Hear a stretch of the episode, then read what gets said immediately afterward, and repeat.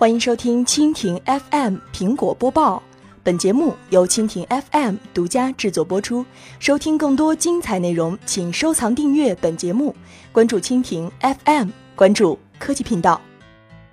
中印国情不同，iPhone SE 在两国或有不同命运。iPhone SE 发布之后，引发了巨大的讨论热潮。众所周知，iPhone SE 具有它颇具性价比的地方。比如，它与 iPhone 6s 几乎相同的性能与配置，一千二百万像素可以拍摄 4K 视频的摄像头和 Apple Pay 等功能。但总体而言，iPhone SE 在大众的预期之内，没有太多亮点。据外媒报道指出，苹果新款 iPhone SE 拥有一流功能和相对低廉的价格，但其在中国和印度等主要市场的前景可能受到其小尺寸的限制。因此，iPhone SE 想在中国和印度大卖太难。但在笔者来看，中印国情不同，iPhone SE 在两国或有不同命运。在中国人看来，保持对 iPhone 新设备的追逐与更新是一种惯性，但显然有着自身的理由。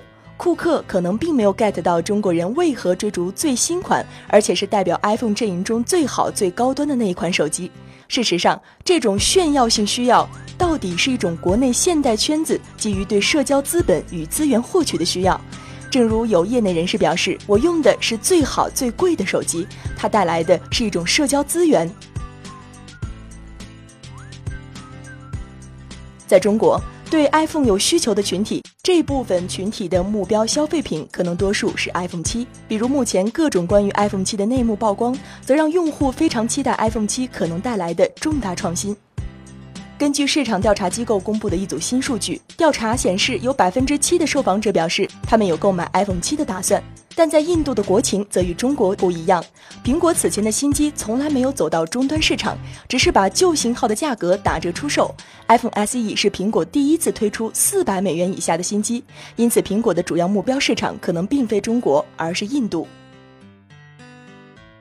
苹果的毛利率增长已经过了峰值，基于市场扩展的压力。iPhone 5S 近半年里的售价猛降一半，这使得 iPhone 在印度市场的销售额首次突破了十亿美元大关，但却让苹果的平均售价与利润空间被压缩。这对于苹果的负面影响是，iPhone SE 在印度市场可能会在价格上短时间内做出同样的妥协，这会导致苹果的定价策略与品牌保值性受到影响，同样会影响到它的品牌高度。总的来说，中印两国不同，iPhone SE 在印度市场或面临与中国不一样的命运。好的，以上就是今天的苹果播报，更多精彩内容尽在蜻蜓 FM。